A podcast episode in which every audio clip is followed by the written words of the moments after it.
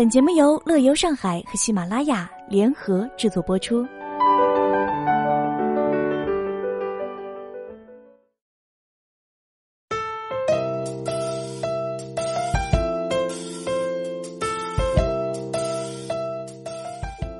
大夏天吃羊肉，你没听错，这可是当季最时令的美食之一。伏羊其实就是入暑后的羊肉。从入伏起至之后的一个月间，直至立秋，都是品尝伏羊的最好时间。根据中医的春夏养阳、秋冬养阴的传统，三伏天里吃羊肉有一定的养生依据。春夏吃羊肉养阳，等到冬天手脚不易冰冷。有些人伏天时内有积热，食用羊肉汤后全身大汗淋漓，可驱走五脏积热。不过吃伏羊要注意。在三伏天的每一伏吃一斤至一斤半羊肉即可，不宜过量。那接下来我们就一起走进伏羊节，去看看有哪些好吃的羊肉吧。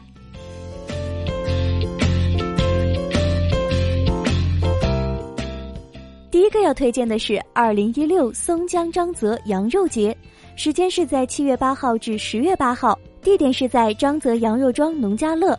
松江区叶榭张泽马桥村竹亭南路一百零五号，张泽的羊肉在上海郊区早已闻名。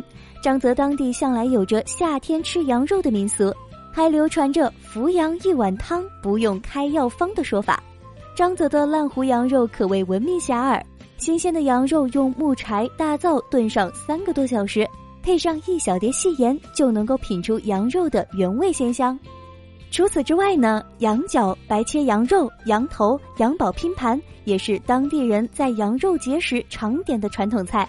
而对于八至十人来家庭式聚餐的市民来说，包含烂糊羊肉等十个菜品的全羊宴也是个不错的选择。今年你还可以在张泽品尝到现摘的西红柿、尖椒、鸡毛菜、香椿等新鲜的时令蔬菜，还可以到农家乐中采摘小番茄、西瓜等等。亲身感受到农家生活。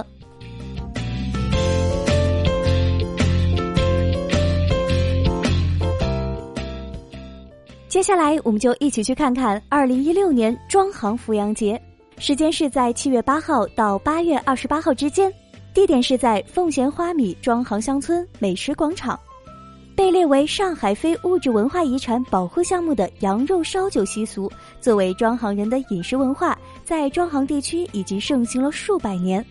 在花米庄行乡村美食广场，丰盛的全羊宴已经接锅迎客，人们品羊肉、喝烧酒，尽情享受着乡野闲趣。除了美食之外呢，各类的活动也十分精彩，厨艺大赛、蔬果采摘、扶羊切息会、亲子创意等活动，花样层出不穷。在此期间呢，你还可以尝一尝庄行的蜜梨，唇齿留香。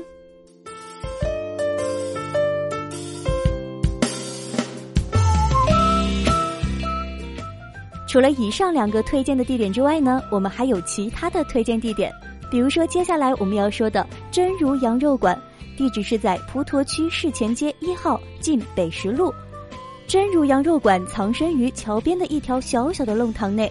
但是酒香不怕巷子深，这百年的老字号可不是说说的。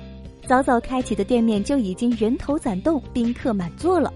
这里最出名的莫过于红烧羊肉面和白切羊肉了，这两样招牌可是许多老街坊多年来百吃不厌的美味。有些人甚至每日都要来此，要上一盘白切羊肉，抿上几口自带的二锅头，真的是十分的享受。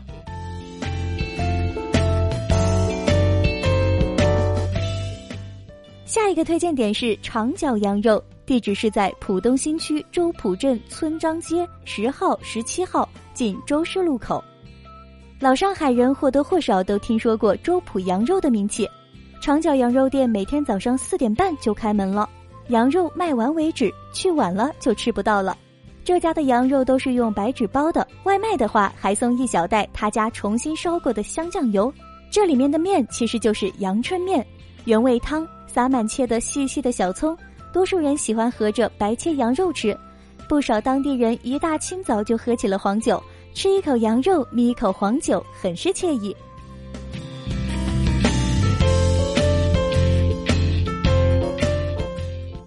第五个要推荐的是崇明东江羊肉馆，地址是在崇明县团城公路七千二百一十八号晋南门。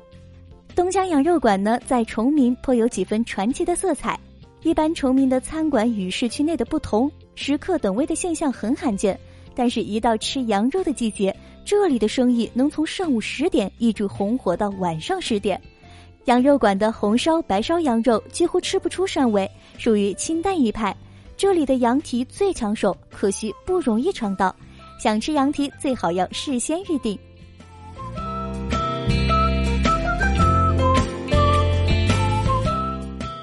下一个要推荐的就是东明羊肉馆，地址是在嘉定区江桥镇靖远路七百三十号。现在江桥的菜场羊肉面已经没有了，但镇上保留了一家具有百年历史的传统老店——东明羊肉馆，还是非常正宗的。东明羊肉馆的羊肉加工技艺可以追溯到清末，因江桥地区所产的绵羊更为优质，举家搬至了江桥。红烧羊肉闻香观色再品味，是地道的本帮特色，甜鲜嫩。白切羊肉肉质厚实，形态也非酥烂，不腻不膻。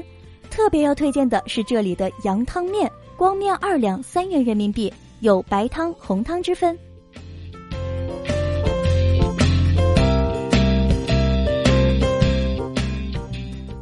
那最后一个要给大家推荐的就是红长兴羊肉馆，地址是在云南南路店黄浦区云南南路一号，广西北路店是黄浦区广西北路两百八十八号十楼。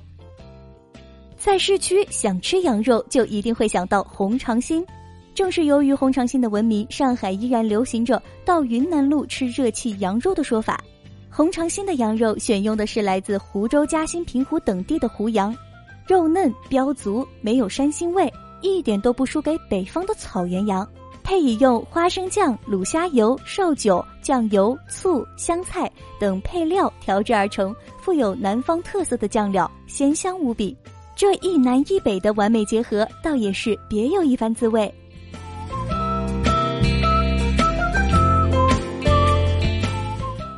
如果你对本节目感兴趣，或者想要查看原文，可以关注我们的微信公众号“乐游上海”来了解更多内容。以上就是本期节目的全部内容，感谢您的收听，我们下期节目再见。